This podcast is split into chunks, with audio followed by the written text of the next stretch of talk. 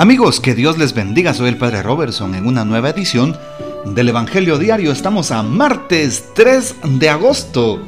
Y justamente el texto para la liturgia de hoy está tomado de San Mateo, capítulo 14, versículos del 22 al 36. En aquel tiempo, inmediatamente después de la multiplicación de los panes, Jesús hizo que sus discípulos subieran a la barca y se dirigieran a la otra orilla, mientras él despedía a la gente. Después de despedirla, subió al monte a solas para orar. Llegada la noche, estaba él solo allí. Entretanto, la barca iba ya muy lejos de la costa y las olas la sacudían, porque el viento era contrario. A la madrugada Jesús fue hacia ellos, caminando sobre el agua. Los discípulos al verlo andar sobre el agua se espantaron y decían, es un fantasma, y daban gritos de terror. Pero Jesús les dijo enseguida, tranquilícense y no teman, soy yo. Entonces le dijo Pedro, Señor, si eres tú, mándame ir a ti caminando sobre el agua. Jesús le contestó, ven. Pedro bajó de la barca y comenzó a caminar sobre el agua hacia Jesús. Pero al sentir la fuerza del viento le entró miedo, comenzó a hundirse y gritó, Sálvame, Señor. Inmediatamente Jesús le tendió la mano, lo sostuvo y le dijo, Hombre de poca fe, ¿por qué dudaste? En cuanto subieron a la barca, el viento se calmó los que estaban en la barca se postraron ante Jesús diciendo, verdaderamente tú eres el Hijo de Dios. Terminada la travesía, llegaron a Genezaret. Apenas lo reconocieron los habitantes de aquel lugar, pregonaron la noticia por toda la región y le trajeron a todos los enfermos. Le pedían que los dejara tocar siquiera al borde de su manto, y cuantos lo tocaron quedaron curados. Palabra del Señor, Gloria a ti, Señor Jesús. Bueno, ¿qué podemos afirmar sobre todo en el texto que hemos escuchado en este día? Importante saber cómo eh, tenemos eh, esta escena, esta imagen de la barca que se encuentra en pleno mar.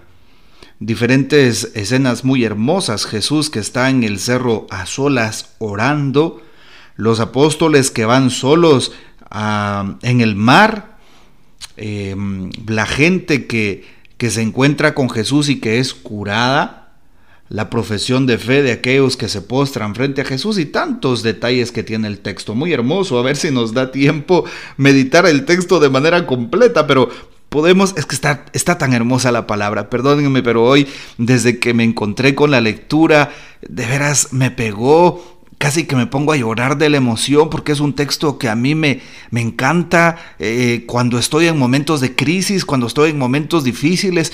En este texto Jesús me consuela, siento su abrazo, les doy ese testimonio de verdad, porque sé que en medio de la tormenta siempre está Jesús.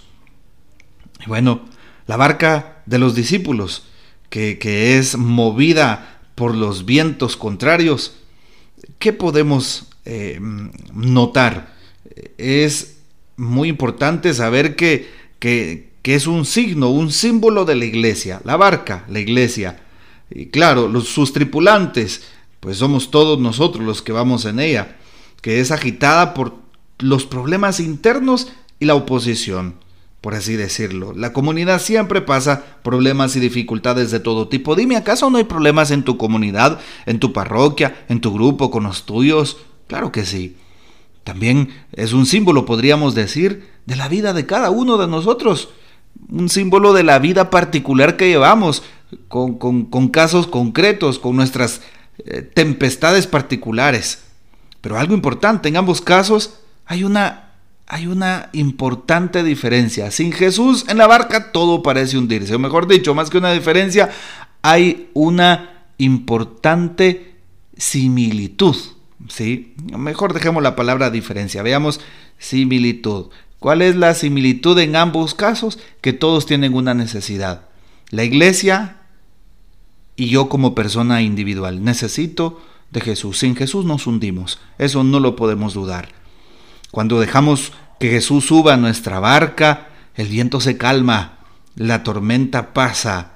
Sí, y en los momentos peores tendremos que, pues, también recordar esa respuesta que Jesús nos da, ese ánimo que Jesús nos da. Ánimo, soy yo, no teman, ánimo, no teman, soy yo.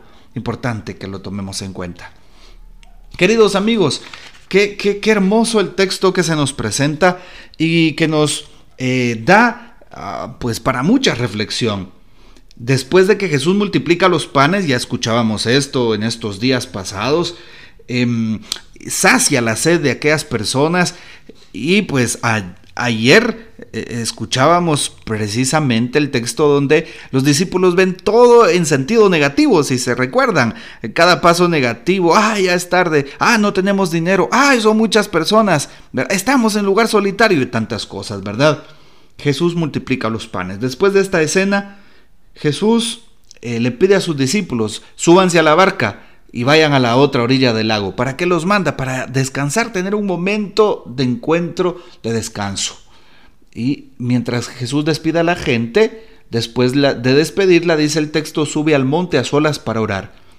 Siempre que necesitamos fuerzas, necesitamos de la oración. Jesús en la oración encuentra fuerzas. ¿Cuántas veces nos preguntamos cuál será la respuesta de Dios a esta situación?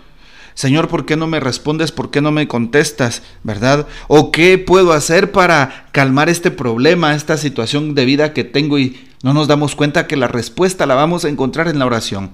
El Padre Pío decía algo bien importante. Ora, no te preocupes que el Señor responderá. Sí, si oramos, no tenemos por qué preocuparnos. Ora y no te preocupes. Podríamos resumir así la frase. Oremos. Jesús va a orar, ¿sí? Y le da la noche en oración. Llegada la noche, estaba él solo ahí, dice el texto. Luego, pues la barca, ya nos pone el autor sagrado, en este caso San Mateo capítulo 14, nos pone en el, en el, contexto, en la imagen de los discípulos que van, de los apóstoles que van en la barca, ya van entrados en el mar.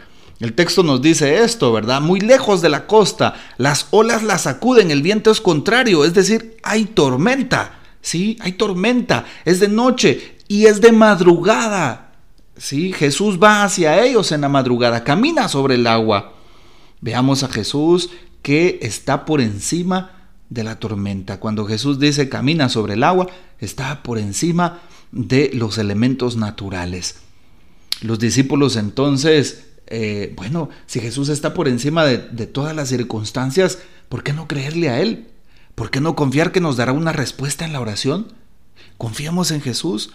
Aunque tengas la peor de las dificultades, el peor de los problemas y aunque y aunque te hayan desahuciado si estás enfermo, no tengas miedo.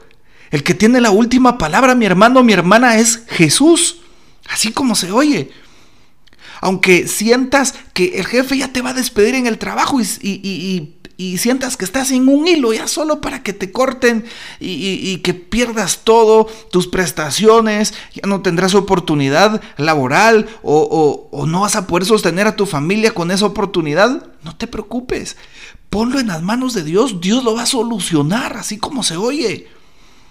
Aunque tengas una vida difícil y tantas pruebas como Job, no te olvides de que Dios le va a dar vuelta a la tortilla, decimos aquí en Guatemala, significa de que las cosas serán mucho mejores. Así es Dios. Jesús responde. Debemos de creerle a Él. Los discípulos, dice el texto, cuando ven que Jesús camina sobre el agua, se espantan y dicen, es un fantasma. Y vean ustedes qué dice el texto, dan gritos de terror. Te pregunto, cuando estás en el problema, cuando estás en la tormenta, cuando sientes que todo se ha terminado, cuando ya las cosas no tienen sentido, ¿no te ha pasado alguna vez que tienes un problema tan grande que has pensado en quitarte la vida? ¿Sí? ¿Más de alguna vez te ha pasado eso? A mí como persona humana me ha pasado más de alguna vez. No puedo, bueno, tengo que confesarlo públicamente, más de alguna vez me ha pasado, Señor, ¿y por qué no me llevas? Porque delante de estos problemas no sé si lo voy a poder resistir, ¿verdad? Hermanos, han habido problemas tan difíciles que de veras solo de pensarlo me dan ganas de llorar. ¿Sí? ¿Sabes por qué? Porque han sido dificultades tan duras en mi vida, pruebas tan difíciles, que, de veras la tormenta sientes que, que, estás en una noche, te sientes como esos discípulos, como esos apóstoles ahí en medio de la barca, ¿Sí? O muchas personas en esta tormenta de la pandemia, a mí ya me dio COVID, ya se los he contado. También uno se siente muy, muy desanimado, triste en algún momento, pero sabes, en ese momento es cuando Jesús llega ¿Y qué sensación has tenido? La sensación de gritar, la sensación de llorar en el problema, en la crisis, en la enfermedad, en la angustia, en la pérdida de un ser querido, en la tristeza, en el dolor, en el desánimo, en el desaliento, cuando estás tirado, cuando estás en un pecado, cuando sientes que ya nada tiene sentido. Te dan ganas de gritar, te dan ganas de salir de ahí, te dan ganas de tanto, ¿verdad? ¿Sí? O cuántas personas no se refugian en los vicios, no se refugian en el pecado, no se refugian en, el licor, ¿verdad? Por tal de olvidar todo lo que les pasa. Y por eso dice, daban gritos de terror. El lado humano de los apóstoles. Todos somos seres humanos, no dejamos de ser seres humanos. No te preocupes si viene el dolor, si viene la angustia, si viene el temor. Sabes, ahí actúa Jesús en la debilidad. Dice, San Pablo, cuando soy débil soy fuerte, porque ahí se muestra la grandeza de Dios en tu debilidad. Así que no tengas miedo, Jesús está contigo, allí llegará el Señor. Y no olvides, por favor, San Mateo 14, 27. Por favor, no olvides, recuerda, San Mateo 14, 27. Te invito a algo y te reto a algo. Hoy escribe en un, en en un papelito en un post-it de, esos papelitos de memoria, escribe o ponlo en un cartel y lo pegas ahí en tu cuarto, lo pegas en tu cocina, lo pegas en tu refrigeradora, lo pegas en tu computadora, lo pones de fondo de pantalla, lo pegas en tu teléfono, en tu historia del Facebook, en tu historia del WhatsApp, lo pegas en tu Twitter, en donde quieras esta frase importante de Jesús que es para ti. Hoy Jesús te está hablando, mi hermano, con nombre y apellido te lo está diciendo. San Mateo capítulo 14 versículo 27. Recuerda, San Mateo 14 27. Jesús en tu tormenta te está diciendo hoy, ánimo, no tengas miedo, soy yo. Así es, la misma frase que le dice a los apóstoles, San Mateo 14, 27, ánimo, no temas, soy yo, te lo está diciendo Jesús. Si Jesús te lo dice, ¿por qué temes? Te lo está diciendo el que hizo el mundo, te lo está diciendo tu redentor, te lo está diciendo aquel que murió y resucitó por ti, te lo está diciendo el que todo lo puede. El médico de médicos, el Señor de señores, el amor de los amores, hoy te lo está recordando. Ánimo, no temas, soy yo. Así que no tengas miedo a la tormenta, ahí está Dios. Así es mi hermano, de cuántas tormentas me ha librado a mí el Señor y si te contara tantos testimonios que tengo en mi familia, a mi mamá la rescató de un problema del corazón y jamás le, volvió a dar un problema de su corazón desde que yo tengo dos, tenía 12 años. A mi papá dos operaciones con su cabecita abierta de, de coágulos. Mi papá está sano y dando testimonio, cuerdo, ahora recuerda más que antes, es una maravilla. De cuántas cosas me has librado a mí el Señor y a ti también. Jesús está allí, Jesús está aquí. Por eso qué hermosa aquella canción y me encanta. Jesús está pasando por aquí, Jesús está pasando por aquí. Y cuando Él pasa, todo se transforma, se va la tristeza, llega la alegría. Así es, Jesús está pasando por tu vida y te está diciendo, ánimo, no temas, soy yo. Segundo punto, Pedro. Cuando Pedro ve que Jesús llega y que es Él, entonces le dice, Señor, si eres tú, mándame ir a ti caminando. Y Jesús le dice, ven, Jesús empieza a caminar, el Pedro empieza a caminar desde la barca hacia donde está Jesús sobre el agua. Qué interesante, mira la fe de Pedro. Es la fe que muchos tenemos cuando estamos en un retiro, cuando estamos fuertes en el corazón, cuando estamos orando, cuando vamos a misa. Esa fe te lleva a caminar sobre el agua, a ponerte por encima de tus tempestades, cuando estás en la gracia de Dios. Pedro, ¿qué es lo que hace al inicio? Pone la mirada en Jesús Sí, desde que piensan que es su fantasma y Jesús le dice, ven, Pedro pone la mirada en Jesús. Y somos como Pedro. Pedro, Pedro es prácticamente aquel que nos representa hoy en el texto. Pero sabes algo, cuando Pedro baja la mirada, Siente la fuerza del viento, le entra miedo y comienza a hundirse y grita, sálvame Señor. ¿Cuántas veces tú y yo hemos alejado la mirada de Jesús, hemos alejado los sentimientos de nuestro Señor, hemos alejado nuestro corazón de Jesús y los hemos puesto nuestra mirada, nuestro corazón y nuestros sentimientos en el mal, en el pecado, en la vanidad, en la lujuria, en la crítica, en la envidia, en el odio, en el rencor, en el resentimiento y en tantas otras cosas más, en los celos, en la, en la en la vanidad, sí, ah, tanto, tanto. Y ahí es cuando empezamos a hundirnos. ¿Sabes algo? Quiero contarte que Pedro era un experto en el mar. Pedro era uno de los mejores pescadores. ¿Y por qué un pescador se está hundiendo? Es porque Jesús nos está dando una enseñanza, San Mateo nos está dando una enseñanza. Todo aquel que quita la mirada de Jesús se hunde y se ahoga. Y por eso Jesús le dice, hombre de poca fe, de poca fe, ¿por qué dudaste? Sí, es una escena de fe. Hoy el Señor nos pide que creamos, que confiemos, Él está aquí y Él nos libera, Él nos da la gracia, Él nos da la fuerza. Y por eso en cuanto suben a la barca, dice, se postran y hacen una profesión de fe. Verdaderamente tú eres el Hijo de Dios. Dile eso a Jesús hoy. Señor, gracias. Tú eres el Hijo de Dios. Señor, tú me sanas. Señor, tú me salvas. Señor, tú me fortaleces. Señor, tú le das la, la alegría a mi corazón. Te bendigo, te alabo, te doy gracias, Señor. Me veo reflejado en Pedro, Señor. Cuando me fío de ti puedo caminar sobre las aguas de la muerte, del sufrimiento, de la enfermedad. Pero cuando me apoyo en mis propias fuerzas y dejo de mirarte, me hundo ante la más mínima prueba. Por eso contigo, al fin del mundo, misericordia, Señor, hemos pecado. Digámosle esto a Jesús. Termino hoy esta reflexión recordando cómo muchas personas cuando llegaron a la otra orilla del lago, lo reconocieron y los habitantes de aquel lugar le traían a los enfermos, le pedían que les dejara tocar a Jesús y los que tocaban el borde de su manto quedaban curados. Hoy Jesús quiere sanarte y no olvides San Mateo 14, 27. Ánimo, no temas, soy yo. Jesús menciona hoy tu nombre y te lo dice. Ánimo, no temas, soy yo. Confía en Jesús hoy todo estará bien, así como se oye.